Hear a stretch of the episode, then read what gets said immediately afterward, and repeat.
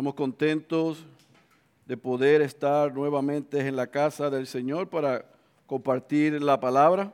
Como le indicaba en la mañana, súper felices por el pastor Luis Rodríguez y Kiara, que después de muchas horas, buen Alejandro ya hizo aparición y esta mañana él me decía que yo era como el padre Abraham, ahora que tengo muchos, muchos, muchos, muchos, muchos hijos.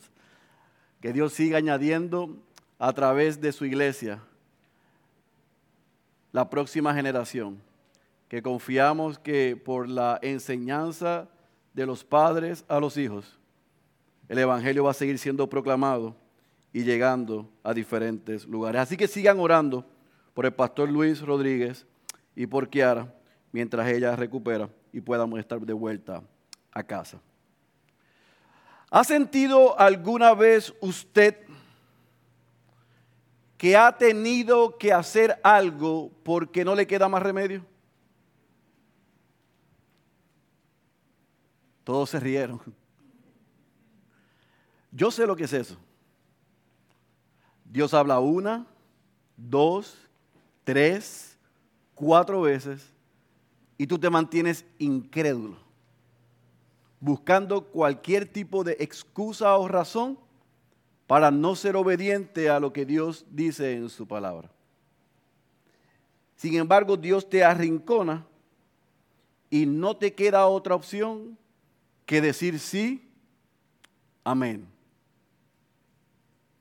El problema de el sí y el amén, después de muchas veces Dios confrontarnos con lo que debemos hacer y nosotros estar en la negativa, es que probablemente terminamos haciendo lo que se nos manda hacer con la actitud incorrecta y el motivo incorrecto.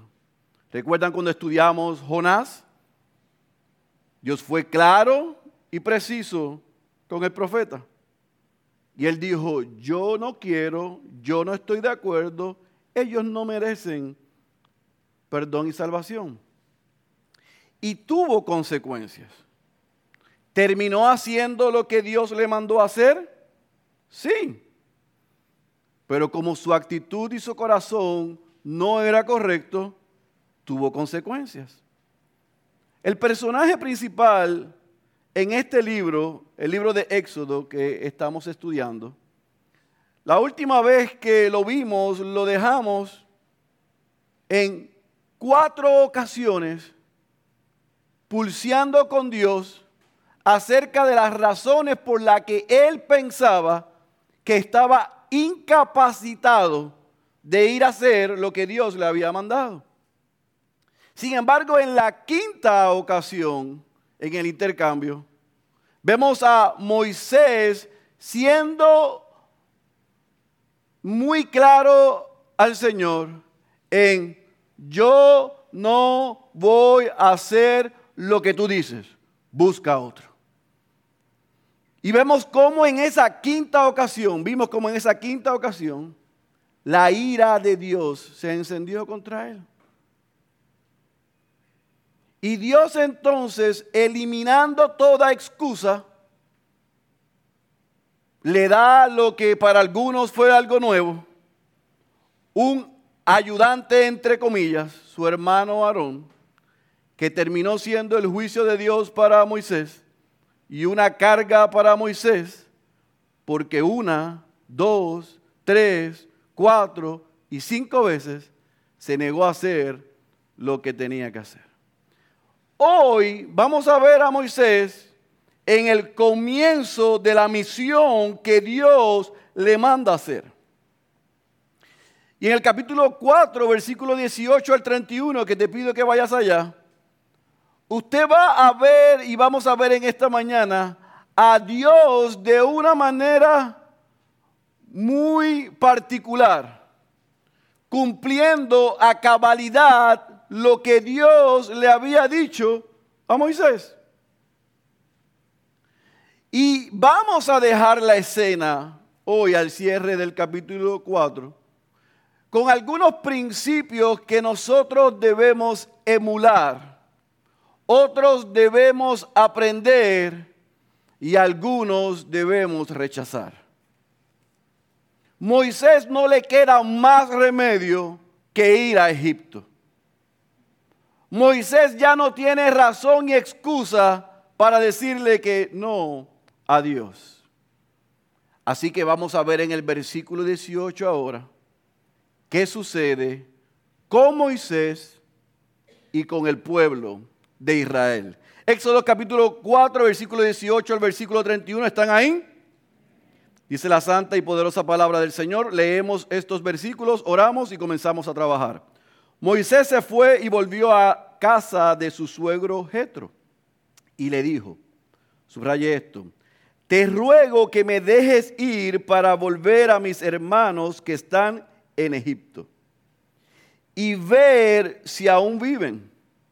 Y Jetro dijo a Moisés, ve en paz.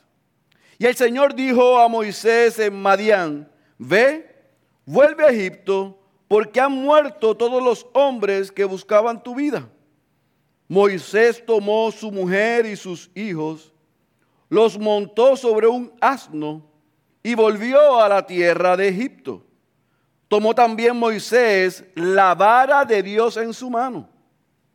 Y el Señor dijo a Moisés, cuando vuelvas a Egipto, mira que hagas delante de Faraón todas las maravillas que he puesto en tu mano pero yo endureceré, subraya esa expresión, su corazón, de modo que no dejará ir al pueblo. Entonces dirás a Faraón, así dice el Señor, Israel es mi hijo, mi primogénito.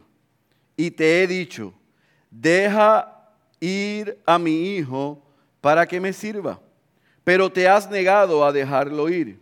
He aquí, mataré a tu hijo, a tu hijo, a tu primogénito. Versículo 24. Y aconteció que en una posada en el camino, el Señor le salió al encuentro y quiso matarlo.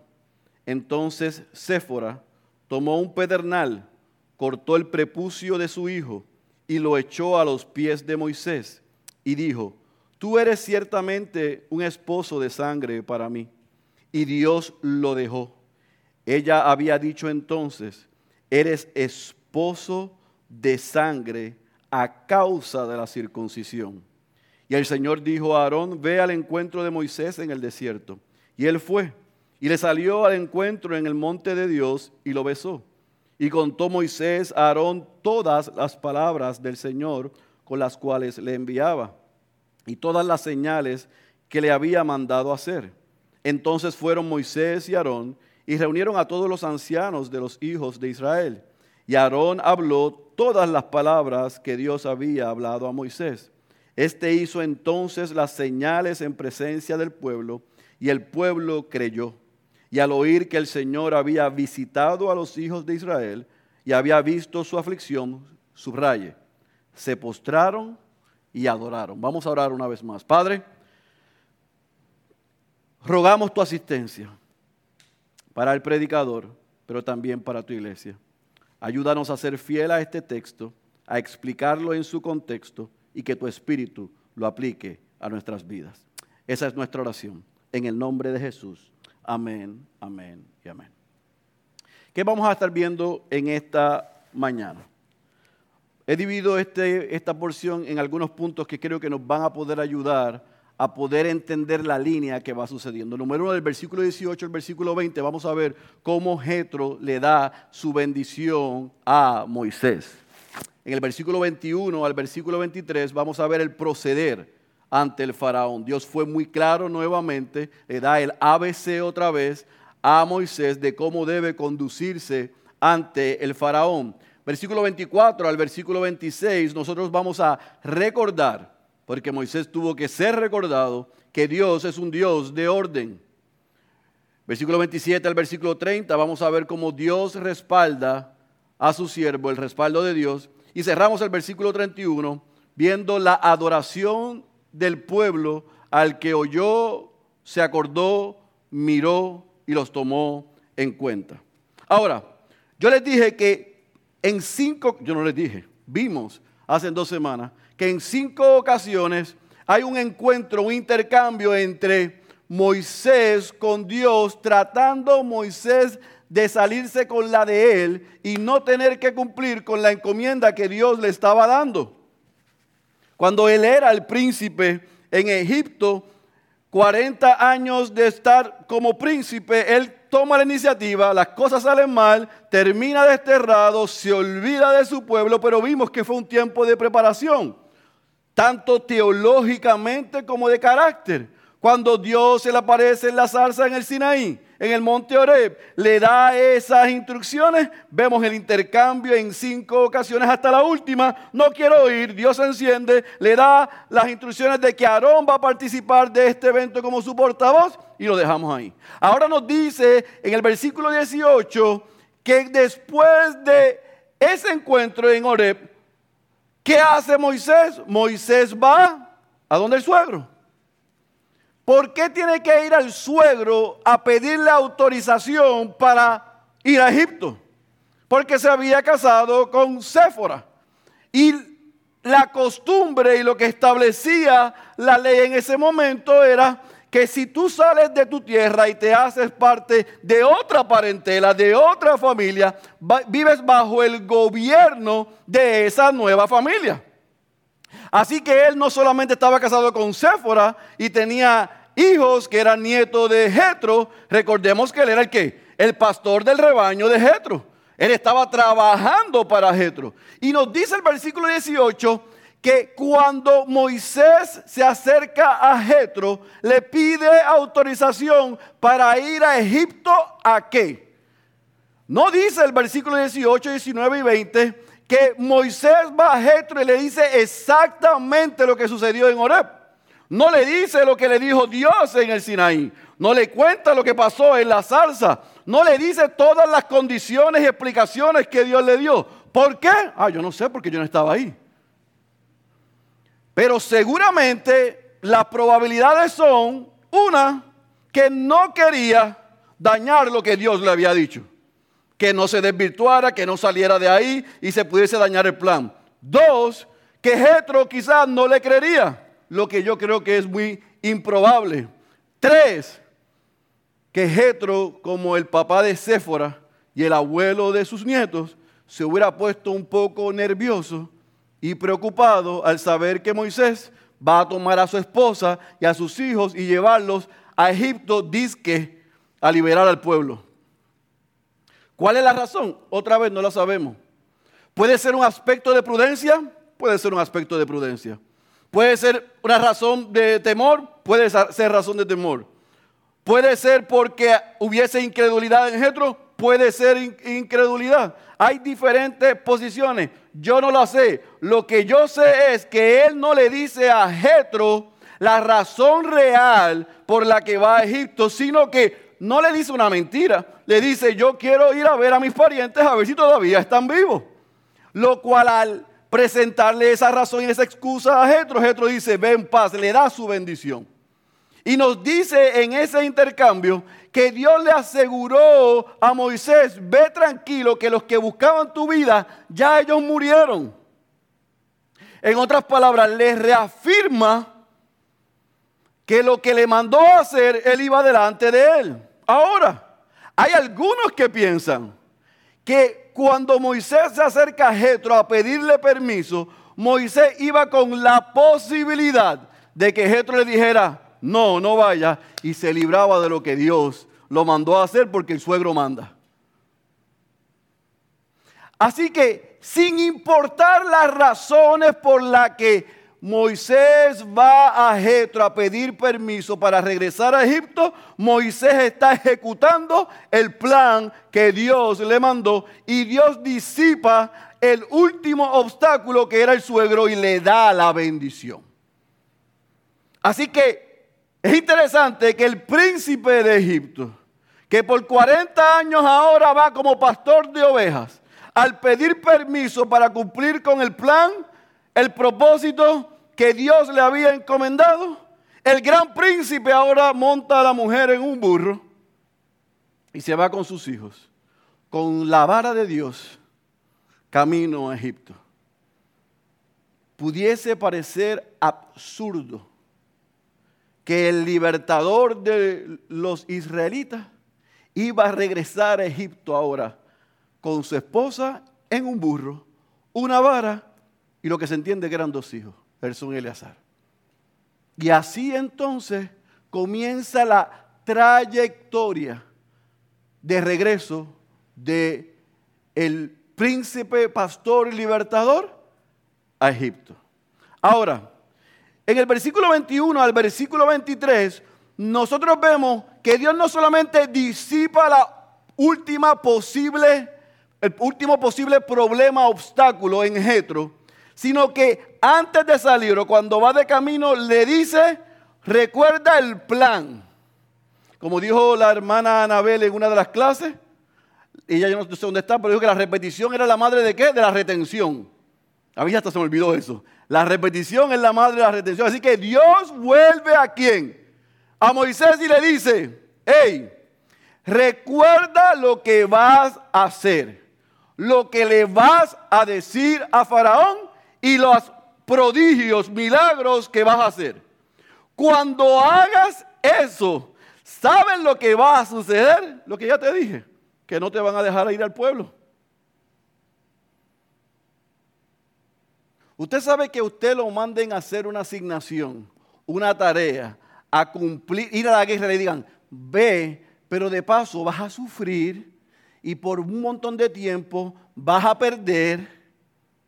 No van a dejar ir a quien vas a libertar, pero tranquilo que en algún momento yo me encargo de eso. Básicamente lo que Dios le había dicho en Oreb. Pero ahora le dice, cuando vayas, pide el permiso, recuerde lo que te dije, el ese primero para que salgan un tiempo y me adoren. Pero cuando vayas, Moisés, ¿sabes lo que va a suceder? Que el faraón va a decir no.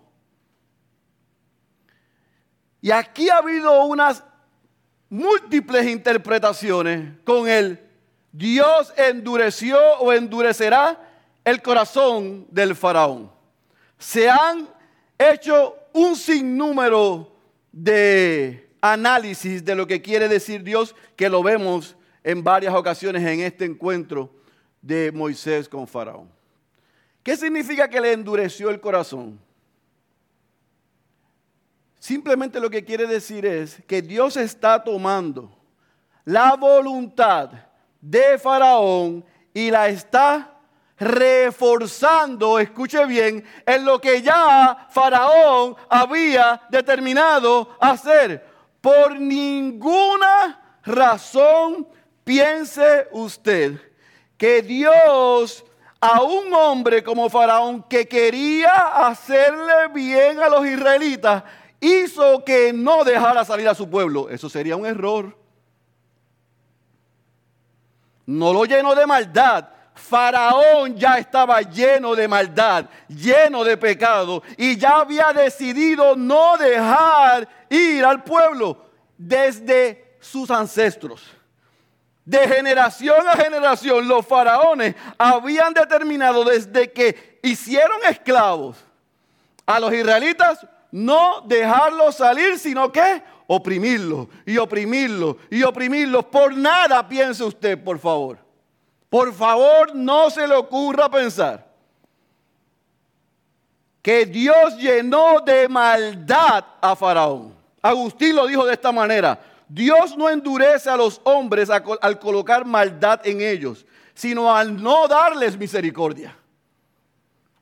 Faraón había decidido en su corazón oprimir al pueblo de Dios, esclavizarlo y hacerlo sufrir a la máxima potencia. Y Dios lo que hizo con Faraón es lo que dijo Pablo en Romanos capítulo 1, versículo 18 al 32, lo entregó a su pecado. Sería una mala interpretación decir Dios puso maldad en Faraón. No.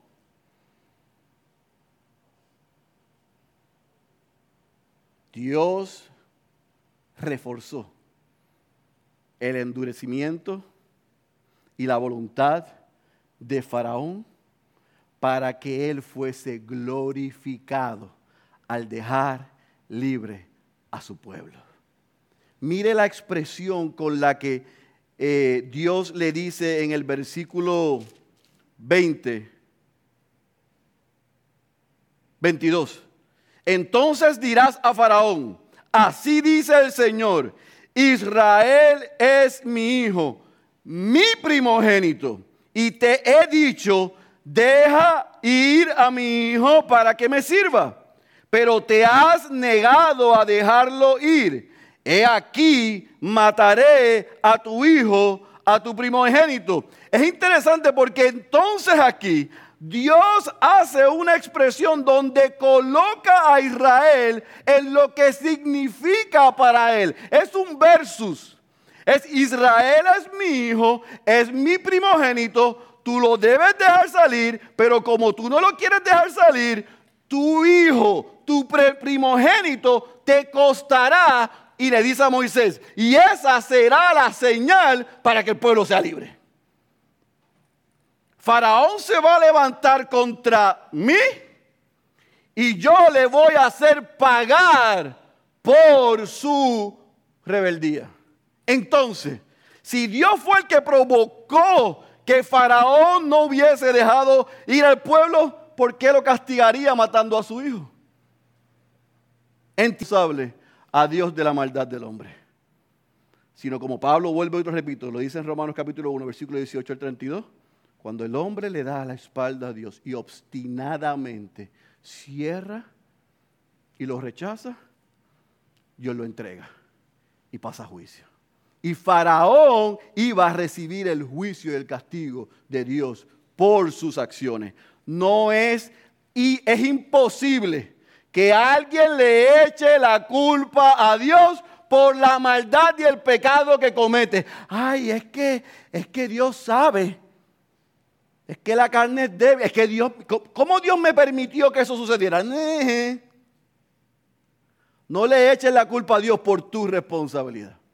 Pero si tú sigues y yo sigo haciendo lo que me da la gana, Dios dice, do it. Y recibirá las consecuencias.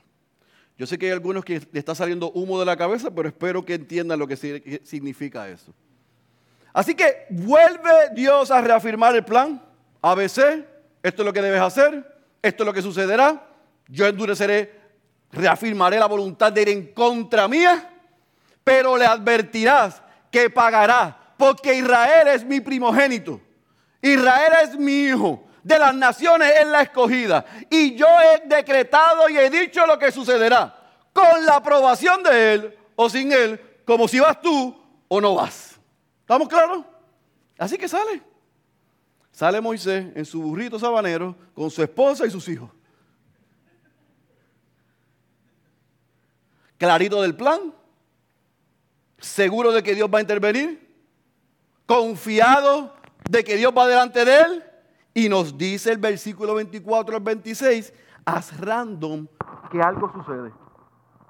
Algo sucedió.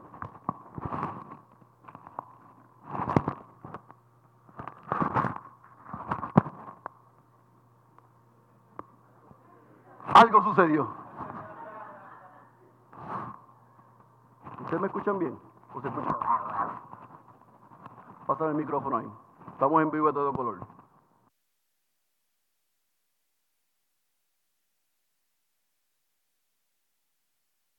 Es importante que entiendan esto. Se reciben las instrucciones, sale Moisés y el versículo 24 al 26 de la nada nos dice que Dios quiere matar a Moisés. Pero, pero, pero, pero, ¿cómo lo va a matar si lo acaba? Tuvo como, como, como medio día tratando de convencerlo. Jetro le da la bendición, le reafirma el plan, le asegura la victoria, le asegura la derrota de Egipto, la libertad de su pueblo. Y en el versículo 24 al 26 nos dice que Dios quiere matar a Moisés. ¿Qué sucedió aquí? ¿Qué fue lo que pasó? Sencillo.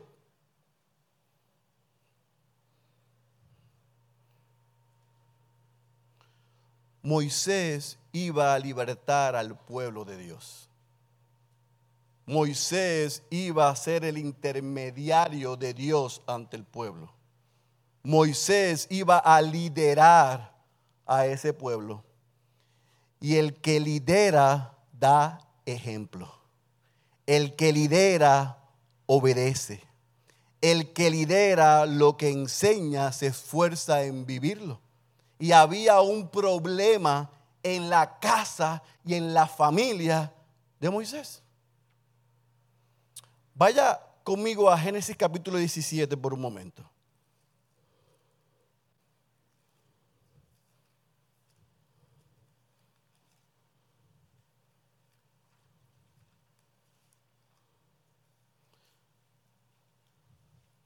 Vaya al versículo 10 hasta el versículo 14.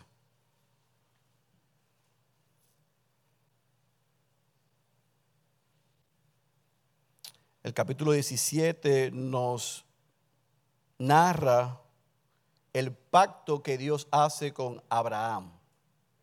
Y dentro de ese pacto que Dios hace con Abraham da unas instrucciones y da unas formalidades y da unos requisitos para identificar a los que iban a ser el pueblo del pacto.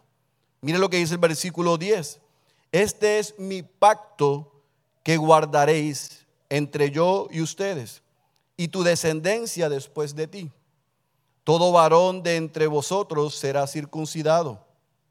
Seréis circuncidados en la carne de vuestro prepucio, y esto será la señal de mi pacto con ustedes a la edad de ocho días será circuncidado entre ustedes todo varón por nuestras generaciones. Asimismo, el siervo nacido en tu casa, o que sea comprado con dinero a cualquier extranjero, que no sea de tu descendencia, ciertamente ha de ser circuncidado el siervo nacido en tu casa, o el comprado con tu dinero. Así estará mi pacto en nuestra carne como pacto, pacto perpetuo. Mas el varón incircunciso, que no es circuncidado en la carne de su prepucio, esa persona, yo creo que subraye esto, será cortada de entre su pueblo, ha quebrantado mi pacto. ¿Están conmigo? Eso es lo que Dios estableció en el pacto que hace con Abraham. Si usted ha estado desde el principio y ha leído hasta el capítulo 4, nosotros no hemos visto en ningún momento que se haya, el mismo Moisés narrando posteriormente los sucesos, que se haya dicho ni que Moisés era circuncidado, lo que probablemente fue por el cuidado de su madre, pero ni que su hijo, el que nació en Madián, había sido circuncidado. El que eso no haya sido narrado no significa que es un detalle no importante, porque en el versículo que acabamos de leer en el capítulo 24, 4, versículo 24 al 26, vemos que tiene importancia para Dios. El hombre que va a liderar a su pueblo, a quien Él le va a dar la ley, al que Él le va a explicar y le va a decir, esta es la formalidad y la manera en que el pueblo se debe desenvolver conmigo porque son mi pueblo. Deben cumplir con lo que yo le dije a Abraham. Y tu hijo y fíjense que habla de uno, aunque en el versículo 18, 19 y 20 habla de hijos.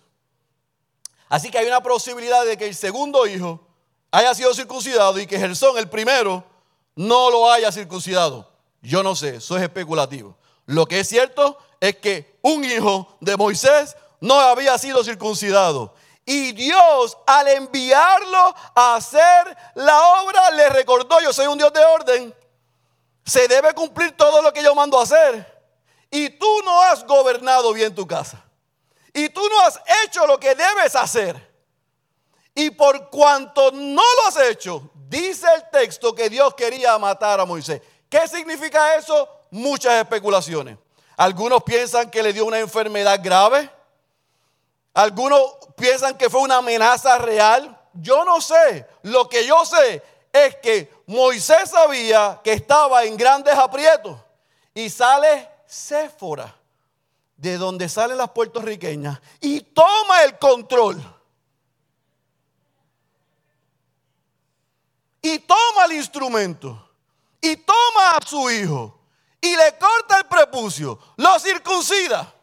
Ahora, el texto dice que le tira el prepucio a los pies de Moisés. Literalmente eso no es lo que significa. Literalmente lo que significa es que ella tomó sus genitales y le dijo, ahora somos parientes de sangre. Algunos estipulan que Séfora estaba molesta, indignada, cansada. Probablemente se lo debe haber dicho. Probablemente no, porque ella no era hebrea. No sabemos, porque el texto no es muy claro. Y no podemos llegar a conclusiones, solamente podemos especular con lo que tenemos. Pero con lo que tenemos es suficiente que el hombre que iba a liderar el pueblo de Dios no estaba liderando bien su casa. Y ese es el principio. Tú y yo no podemos predicar lo que no vivimos. Ah, pero usted va a decir, pero que ustedes no predican, ustedes no viven todo lo que predican, pero nos estamos esforzando, usted también. Ese es el principio. Moisés tenía que gobernar bien su casa, tenía que liderar su hogar, tenía que cumplir con lo que Dios había establecido en el pacto, tenía que dar ejemplo. ¿Cómo se iba a parar frente al pueblo de Dios y decirle, al octavo día todo varón tenía que ser circuncidado? Y cuando tomen gentiles tienen que circuncidarlo. ¿Cómo vas a hacer eso si dentro de tu casa hay desorden? ¿Entienden el principio? O sea, no puedes estar recetando si en tu casa hay desorden. Así que Dios, una vez más, porque yo creo que fue un instrumento de misericordia, logra que la casa de Moisés esté en orden antes de que Moisés salga a cumplir completamente con la instrucción. Ahora, recordemos que en el versículo 18 al versículo 20 nos dice que ella iba en un asno con sus hijos se entiende que después de ese suceso, Moisés los devolvió a Jetro. ¿Por qué razón? No sabemos. ¿Quiere saber? Siga viniendo. No le voy a contar ahora, así como cuatro capítulos más para llegar ahí. Venga.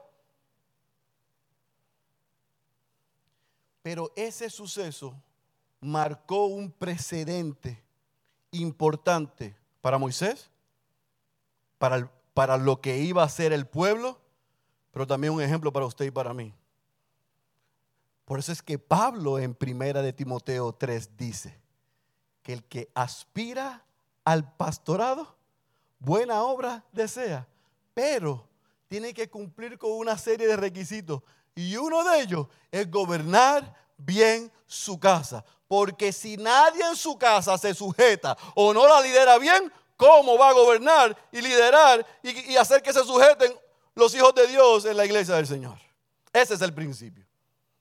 Tenemos que gobernar bien adentro para gobernar bien afuera. Tenemos que vivir bien, vivir como enseñamos. Si no, esa contradicción va a ser un problema en el liderazgo. Así que al Séfora tomar la iniciativa, por las razones que sea, y circuncidar a su hijo, que me imagino que a los 40 años de Gersón tiene que haber sido vergonzosísimo. Dios dice el texto que retira el castigo, la amenaza de muerte, la enfermedad, lo que sea, de la vida de Moisés. Y entonces el versículo 27 al 30 nos dice que Moisés recibe el respaldo de Dios porque le había indicado que, en no lo dice el texto, pero en el monte, en el desierto, donde él mismo tuvo el encuentro con Dios con la zarza, ahí se reencuentra con Aarón, Dios manda a Aarón a ese encuentro y Moisés y, y al él verse y reencontrarse, hay afecto, lo que nos muestra que Moisés sí sabía quién era Aarón, sabía que era su hermano. Así que se reencuentran y ¿qué hace Moisés? Moisés le cuenta todo lo que Dios le había dicho y le muestra las señales y los prodigios para que Aarón creyera. Y le dice, y tú vas a ser el portavoz. Yo soy el representante de Dios ante el pueblo, pero tú eres mi portavoz. Tú hablarás al pueblo de parte de Dios, de parte de mí. Ya veremos que Aarón se cree como algunos que le dan así, después quieren coger así, pues Aarón hace lo que le da la gana. Pero ahí en ese monte estaba claro el blueprint. Iremos a hacer esto. Él me escogió a mí. Tú serás mi portavoz. Iremos al pueblo, a los ancianos. Iremos al pueblo. Iremos al faraón. ¿Estamos? Aarón dijo que sí. ¿Y qué dice? Que después de ir a Aarón, van a los ancianos, a los líderes de las familias, a la gente con canas físicas y con canas espirituales del pueblo de Israel, que estaban todavía oprimidos por Egipto. Y se presenta Moisés y Aarón, y Aarón cuenta todo lo que Moisés le dijo, y Moisés no es Aarón, escuchen bien, porque hay algunos que han dicho que fue Aarón, no, Aarón habló lo que Moisés le dijo al pueblo. Eh, Aarón habló lo que Dios le dijo a los ancianos. Y Aarón habló al faraón lo que Dios le dijo a través de Moisés. Así que cuando Aarón de parte de Moisés le habla a los ancianos, Moisés hace las señales. Recuerde las señales, las tres señales allí, o dos señales de ellas, dos de las tres. Y dice el texto que los ancianos creyeron y fueron entonces al pueblo. ¿Quiénes? Moisés, Aarón y los ancianos. Y delante del pueblo, con la afirmación de sus líderes, vuelve Aarón a abrir la boca, cuenta lo mismo, Moisés hace las señales y nos dice que el aval de Aarón, el aval de los ancianos, tuvo un efecto en el pueblo porque el pueblo que clamó al Dios que los miró, que se acordó, que los oyó y los tuvo en cuenta, al ellos escuchar lo que Moisés a través de Aarón les dijo y ver las señales que Dios hizo a través de Moisés, dice el versículo 31 que hicieron, se postraron y adoraron. Mire mi amado hermano, si la historia se hubiera quedado ahí, esto sería fenomenal, sería maravilloso, sería contundente que cuando Dios habla y Dios muestra su poder y nos envía al libertador que nosotros clamamos y le pedimos, ese pueblo clamó en la opresión a Dios, sácanos de Egipto. Y Dios los oyó. Y Dios se acordó de su pacto. Y Dios los miró. Y Dios los tuvo en cuenta. Ahora, después de ese clamor, delante de ellos está el hombre que Dios ha escogido para libertarlo. Y él con claridad a través de Aarón le dice lo que va a suceder con ellos, con Faraón y con Egipto. Porque Moisés a través de Aarón no le dijo otra cosa que lo que recibió en el monte, no se pusieron a inventar. Esto es lo que Dios va a hacer. Y esto es lo que vamos a hacer cuando terminemos con ustedes. Vamos a ir a Faraón primero a pedirle que nos deje ir para el monte para adorarle por un tiempo y regresaremos. ¿Y saben qué? Prepárense, porque Él va a decir que no. Pero Dios lo va a castigar al punto de que porque ustedes, nosotros somos el pueblo, el primogénito de Dios, le está diciendo todo. Él se va a negar, pero Dios le va a matar a su primogénito y entonces será la señal para salir. Mis amados, si llevamos 430 años cautivos, y se levanta un hombre y habla con claridad de parte de Dios y nos hace las señales de parte de Dios y nos da los lujos de detalle, caramba, se supone que qué. Que pase lo que dice el versículo 31. ¿Qué, ¿Qué pasó? Creyeron, se postraron y adoraron. ¿Fue suficiente las palabras de Dios a través de Moisés de la boca de Aarón? Sí. ¿Fue suficiente las señales? Sí. Ellos creyeron, ellos se postraron y ellos adoraron. La semana que viene, a la misma hora, en el mismo canal, vamos a ver entonces cómo ellos van al faraón. Y veremos lo que sucede. Porque a faraón, Moisés también le dice exactamente lo que recibieron de parte de Dios. ¿Y sabe lo que sucede? Nos vemos el próximo domingo a las 11. Dos cosas nos podemos llevarle aquí para cerrar nuestro tiempo hoy. Uno, la obediencia trae bendición. La obediencia trae bendición. No la bendición que sale en Nueva Vida y en Enlace. ¿Estamos claros? No, es la bendición de Dios. Obediencia trae bendición. Hay tres cosas que yo quiero que usted se lleve de ese principio. Número uno, Usted y yo podemos tener todo en nuestra contra. La edad, la personalidad, el desconocimiento de lo que sucederá mañana. Todo eso puede estar en nuestra contra. Pero cuando Dios en su palabra nos ha asegurado y establecido cómo vivir y lo que debemos hacer, mi amado hermano y hermana, iglesia, mejor que seamos obedientes. Si tú estás de acuerdo, si a ti no te parece, si no te gusta, si en nuestra naturaleza pecaminosa viene la duda, todo eso yo lo puedo entender. Pero llevemos eso cautivo a la obediencia y hagamos lo que nos ha mandado hacer, porque debemos ser obedientes.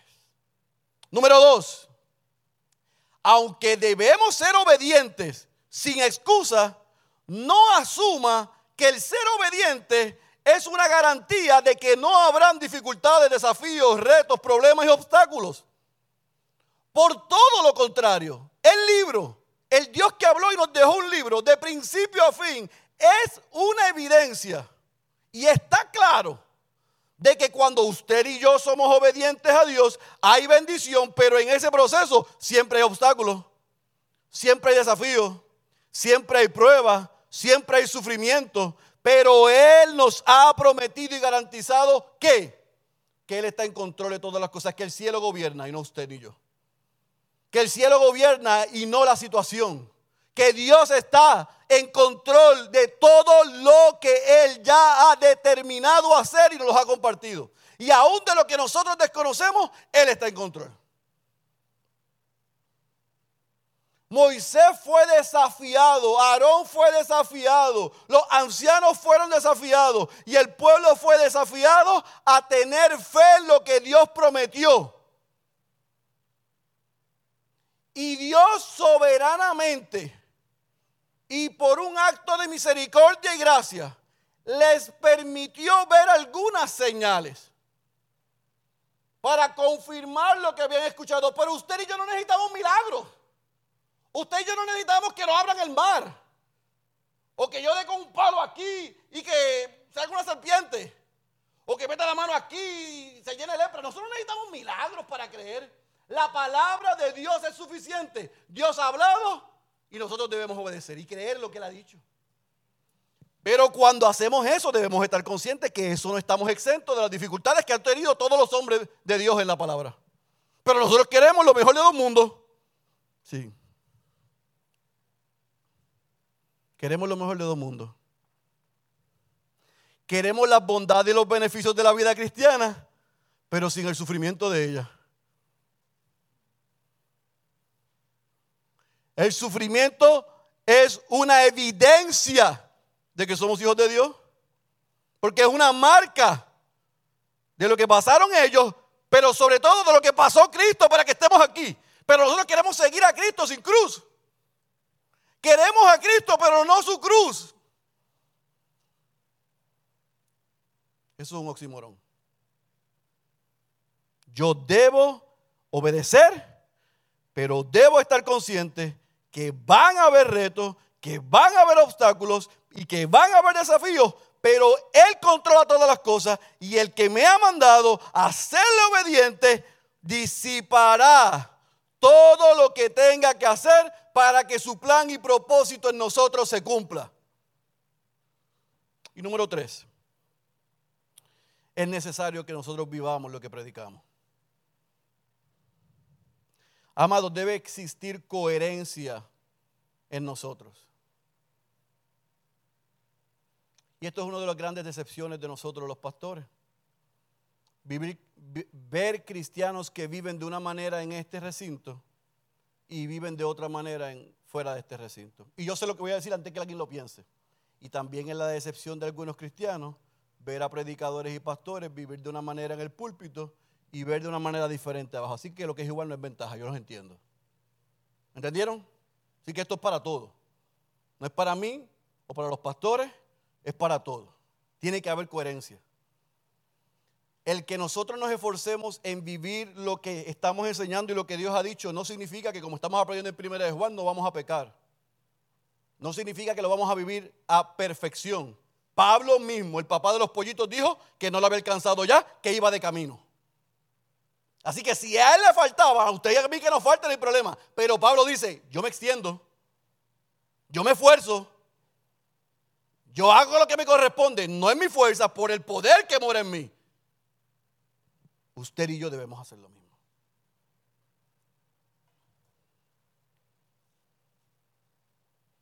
Que el cristianismo sea desacreditado por payasos duele, pero ya Dios ha dicho que eso iba a suceder. Falsos maestros y todo eso, eso yo lo puedo entender, porque eso está ya decretado en la palabra. Eso va a suceder. Nosotros tenemos que enseñar todo el consejo de Dios, ser fiel a la escritura, ser una iglesia saludable y los que son de Dios van a ver la diferencia. Yo no me preocupo por eso. A mí lo que me preocupa es aquellos que se llaman cristianos y están dando recetas que no nos aplicamos. Eso es lo que a mí me preocupa. Le decimos a todo el mundo cómo debe vivir y nosotros vivimos como nos da la gana. Eso no es coherente. Máxime si queremos liderar. Y déjeme decirle algo para los que tuvieron el fin de semana, esto que no quiere Carlos, le dan tres tazas. Si nosotros lideramos nuestra familia, nosotros somos los pastores de nuestra familia. Y lo primero que debemos liderar es nuestro hogar antes de aspirar a cualquier otra cosa. Nuestros hogares, nosotros somos responsables de ellos, varones.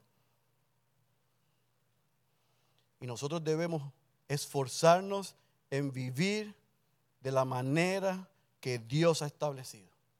Y lo que nos hace falta nos lo va a dar. Pero tiene que haber disposición de parte de nosotros. Moisés, por las razones que era, iba a ir a una encomienda donde él mismo se había invalidado por no tener su casa en orden. Y Dios, en un acto de misericordia, lo que a nosotros se nos hace difícil ver, en un acto de misericordia, lo quiere matar para que suceda algo que debía suceder desde el principio para que pudiera liderar bien a su pueblo. ¿Cuánto más a nosotros? Hay una cuarta aplicación que yo pudiese dar, pero la voy a dejar como conclusión.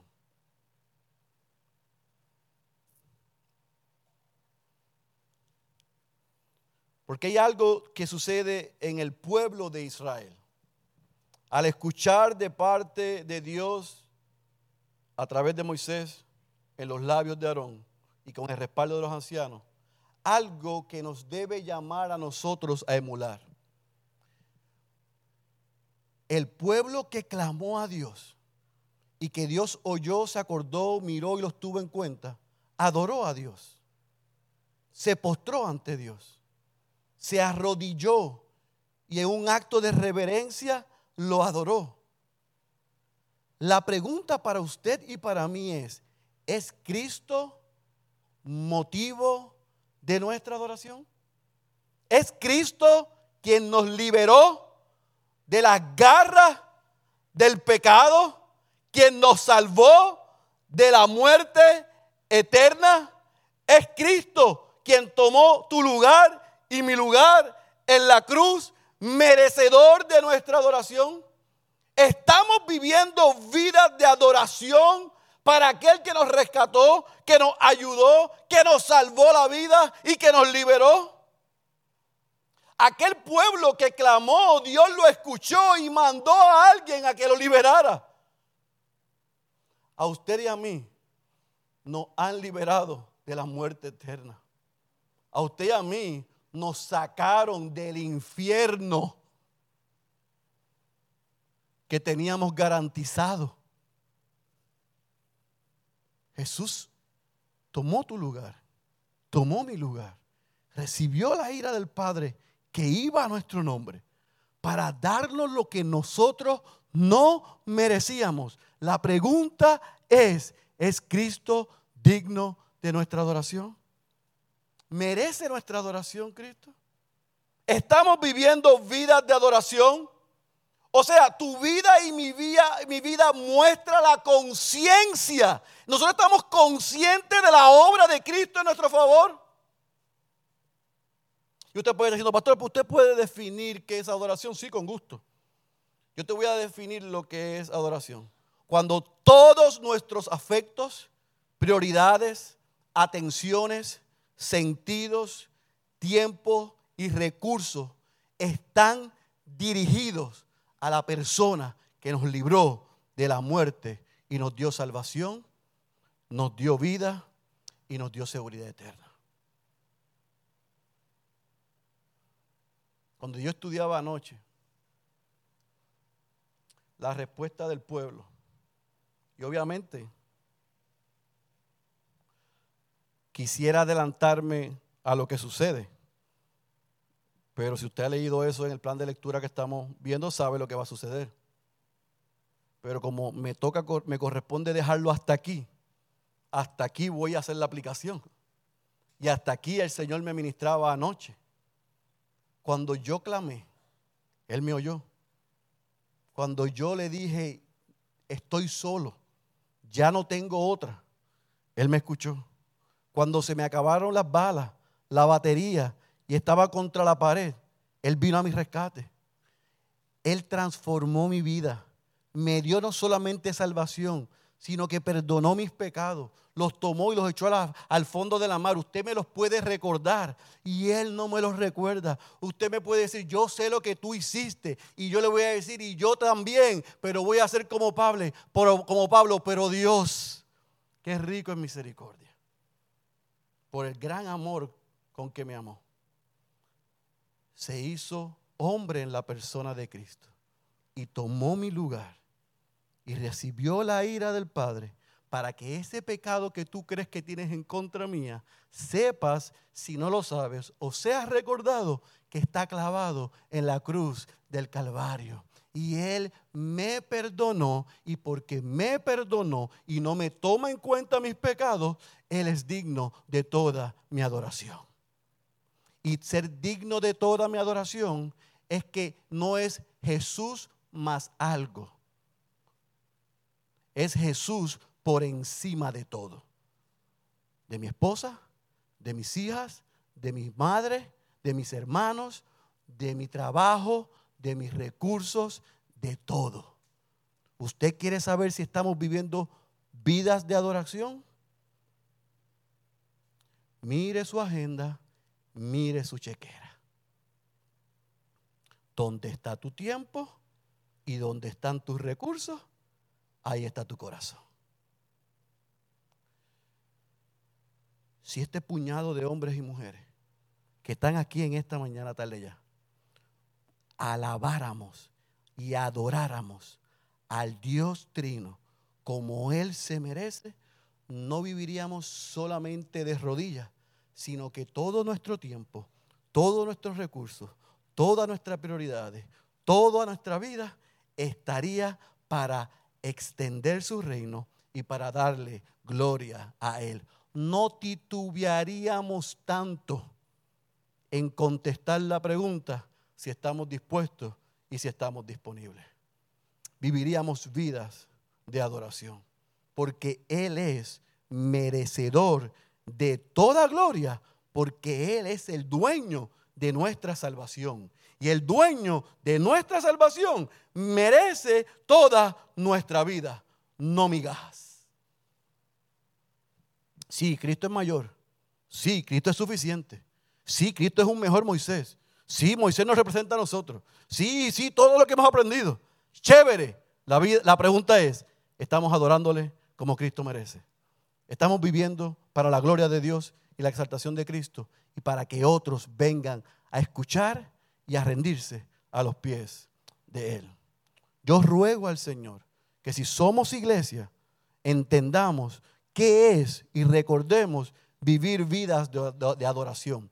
Pero si tú no eres cristiano, esta es la sencilla ecuación de tu vida. Tú vives adorándote. No es otra cosa no es a otra persona, es adorándote. Porque todo lo que te dan otras cosas y otras personas es para llenar lo que solamente Dios te puede dar. Así que yo te invito a que consideres hoy hacer un intercambio, porque Dios en Cristo hizo un glorioso intercambio. Deja de adorarte a ti y ríndete como el pueblo y como otros hemos, hemos hecho a los pies de Cristo. El que tenga oídos para oír, yo ruego que haya escuchado la voz de Dios. Cierre sus ojos, por favor. Padre, gracias por el poder de tu palabra.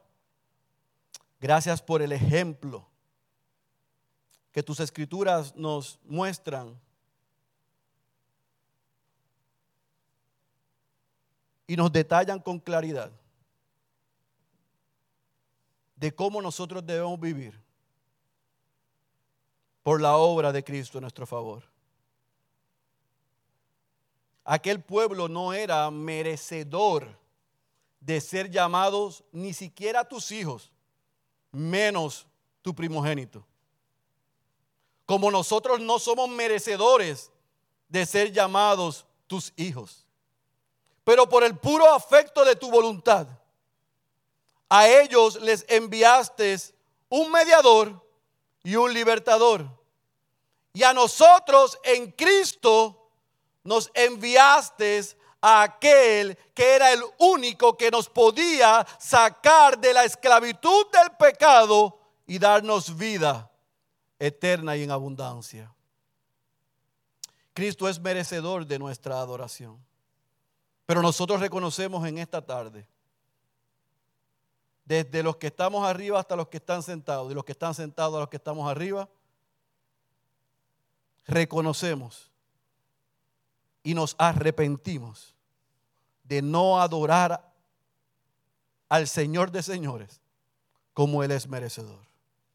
Perdónanos por colocarnos nosotros primero y colocar cualquier excusa para que nuestro tiempo, nuestros recursos, nuestras prioridades y nuestra vida no sean para ti, para tu gloria y la exaltación de Él. Perdónanos, Dios. Hoy reconocemos, no es que estamos muy ocupados, es que estamos ocupados en cosas que no deberíamos estar. Dios, no es que estamos muy cansados haciendo mucho, es que mucho de lo que estamos haciendo no lo deberíamos estar haciendo. Dios, no es que no tenemos los recursos, es que los recursos los estamos usando no deberíamos estar usándolos. No es falta de tiempo, es falta de compromiso. Es falta de convicción. Es falta de agradecimiento. Perdónanos Dios. Reconocemos hoy que hemos pecado contra ti. Reconocemos, oh Dios, que la salvación es tuya y nos la regalaste y otorgaste en Cristo. Y hoy podemos con nuestros labios decir que somos libres, pero todavía vivimos como esclavos a nuestros delitos y a nuestros placeres. Dios, como veremos, algunos de nosotros tú nos has sacado de Egipto, pero nosotros no hemos sacado a Egipto de nuestros corazones. Y por eso te rogamos que nos perdones y que nos libertes. Y que podamos no solamente pedirte perdón de labios, sino que lo que enseñamos, eso vivamos. Haznos un pueblo, Dios, como cantábamos, para tu gloria. Y que podamos reflejar la cruz de Cristo. Estar dispuesto a vivir para Él, cueste lo que cueste, seguros de que porque Él venció, tú nos has prometido que nosotros también venceremos. Así que gracias por la confrontación, pero gracias por el recordatorio de que por la obra de Cristo en nuestro favor, nosotros podemos acercarnos con confianza, arrepentirnos, recibir perdón y ser recordados que por el Evangelio nosotros podemos vivir para tu gloria. Si hay alguno en medio nuestro que todavía no es hijo o hija, que es su dueño o su dueña, que vive para sí, te rogamos, Padre, que tú le hayas hoy confrontado con su pecado, le hayas quitado la venda de sus ojos, le hayas dado un corazón y la fe para responder en arrepentimiento y que pueda confesar a viva voz que son grandes pecadores, pero que Cristo es un gran Salvador y Señor. Y que los pueda unir a tu familia para que juntos podamos postrarnos y adorarte. En el nombre de Jesús oramos. Amén, amén, amén.